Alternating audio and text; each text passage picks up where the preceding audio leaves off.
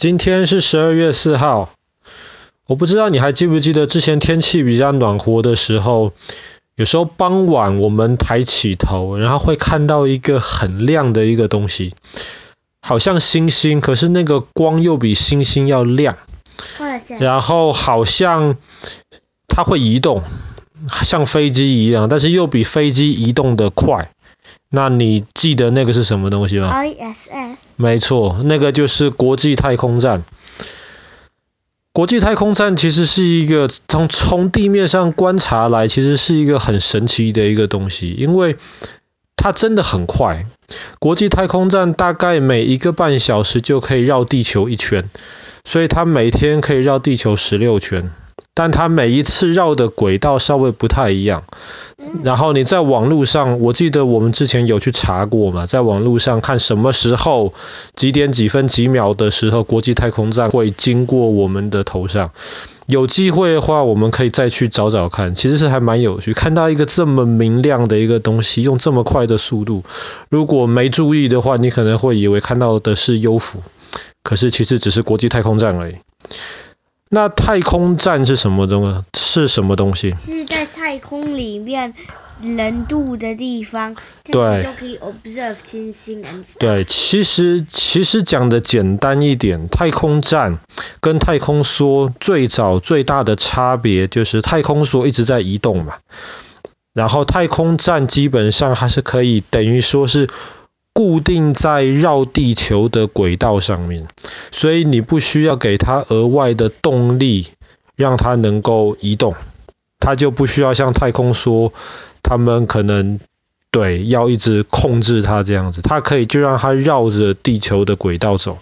然后在那边就像你刚刚说的，提供一个太空人可以比较长时间在上面生活居住的一个地方。其实太空站这个概念很早以前就有，好几个世纪之前就已经有人有了。然后真的第一个太空站其实是在一九七零年代。当时，当时一九六零年代，我们之前讲过，美国呃开始研究，然后让人登到月球上面去，然后。苏联是第一个上太空的，那美国是第一个让太空人上月球的，所以后来苏联就觉得我们不能输给美国人，所以当时苏联是第一个在地球的轨道上面建立一个太空站。虽然说那个是那个是一个太空站，实际上它可能更像是一个太空舱，可是却。不开自己的动力，然后就绕着地球轨道在移动。哎，那其实太空人在上面很憋，也很不舒服。那后来美国就开始有这样子的一个概念，就像你玩乐高这样子，一个单位一个单位的盖上去。那美国就想说，既然太空站那么小这么憋，我们如果把太空站变成像乐高这个样子的话，是不是就可以一段一段的接上去？那你想说，为什么它要一段一段接？为什么它不一次盖呢？一次盖可能会带太空太麻烦，什么会乱飞 and stuff。哦，那个不是问题。太空中你，那你不可能有水泥或是有工具车在太空上面能够给你盖太空站。如果你一次带上去，最大的问题是太空梭。火箭它每一次能够载的货物的重量是有是有限制的嘛？因为它如果载的东西越重的话，这个火箭就需要越多的能源才能够脱离地球的轨道，但是它可能不一定可以装这么多的能源。所以他们就想说，不如就这样子，我们把太空站的设计可以是分为像乐高这样一节一节，一次带一节装上去之后，下一次火箭起飞再在另一节，然后在太空上面可以把它连接起来。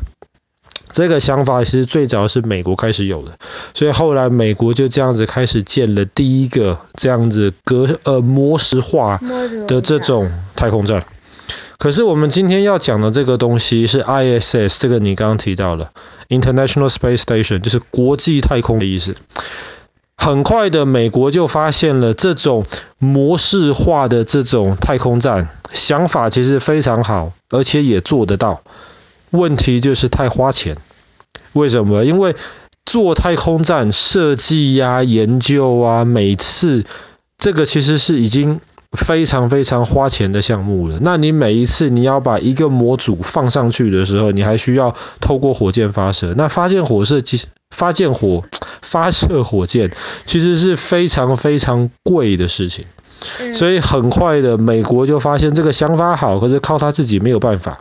所以后来美国就找了欧洲他的这些传统的盟友加拿大，甚至找了俄罗斯，说不如就这样子吧，我们一大家一起凑钱，大家一起凑火箭，我们来建立一个国际太空站。这个太空站是让我们这些彼此有签约、有合作的国家的太空人都可以去使用的。所以在一九九八年的十一月，把国际太空站的第一个模组放上去了。但是这第一个模组其实是提供那种动力跟那种机械，等于说像是一个工具舱这样子的模组。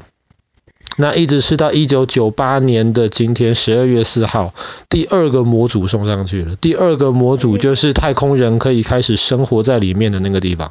当然后来又又又接了更多的模组上去。那么总共是应该飞了快四十趟的火箭吧。那么现在国际太空站已经说可以是建造的非常非常的完整了。那么现在在我们讲这个故事的时候，国际太空站上面就有七个太空人住在上面。然后这七个太空人他们在上面，一方面他们是要做一些科学的研究，因为有一些实验在地球是没有办法做的。那么比方说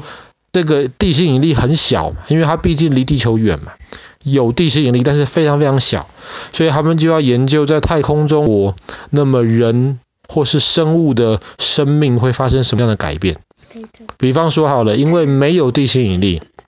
所以太空人身上的这些肌肉的细胞，慢慢的就会开始变得不是那么开心，变得不是那么健康。所以太空人在上面一定要常常的锻炼他们的肌肉，或者是说，比方说我们的骨头需要很多的钙质，可是。后来科学研究就发现，太空人在上面生活久了，身上的钙质会慢慢的消失掉，会会会慢慢的排出去。所以，如果你要在太空生活比较长时间的话，那么你一定要注意营养，特别注意你的钙质。那除了这些之外，他还研究，因为国际太空站现在虽然已经是蛮大了，它大概可能跟三分之二个足球场这么大吧。算是蛮大了，但是但是这蛮大的这个地方，绝大多的空间其实都不是太空人可以使用的。比方说上面有很多的是太阳能板这种能源的空间，这样子才可以保证太空站里面这些太空人需要的能源是能够呃稳定的提供的。所以其实，在太空站上面最多只能够塞七个人，那么。空间还是比较狭小，那么他们也要研究，在一个比较狭小的空间，太空人在上面一次待快半年，那么对人的身体、对人的心理会有什么样的影响？所以国际太空站其实是一个很重要的一个东西。虽然其实有很多人在批评说，国际太空站为什么盖这个东西花了这么多钱？这些钱如果可以拿来呃帮助地球上面需要的这些人的话，这个不是更好吗？可是如果我们都只把钱放在我们现在看得到需要要用的地方，而没有去往外面去做一些更有探险性的东西的话，那么可能我们未来发展的这些潜力就不会这么大。讲到国际太空站。爸爸刚刚讲到合作的一些国家有美国啊、欧盟啊、加拿大啊、俄罗斯啊，唯独排除掉的就是中国大陆。那不知道不知道美国当时是为什么排除掉中国大陆参与这个国际太空站的计划？那么很有可能是因为美国一直以来。冷战之后，认为其实中国大陆会是他最大的敌人，而不是冷战的时候苏联是他最大敌人。那中国大陆既然被排除了，那么当然一方面很不开心，可是另一方面，他们就开始自己设计自己的中国自己的太空站。那么中国自己的太空站，其实在过去几年前就开始慢慢的试射了。然后花费好多。花费很多，但是其实在今年春天的时候，三月四月的的时候，中国的太空站就顺利的，其实现在已经建成在使用。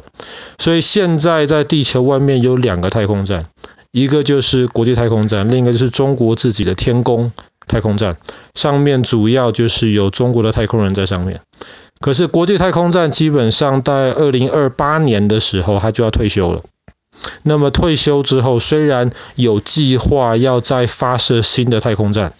可是又要花非常非常多钱，所以在中间的这一段时间，他们就是想说，看可不可以借用中国的太空站，毕竟毕竟这个才发上去嘛。但是中国太空站就说，可以啊，你们要用的话，我们可以讨论，但是上面基本上全部的操作系统都是中文。所以就要求这些外国的太空人，他们如果要用中国太空站的话，那么你要先学中文。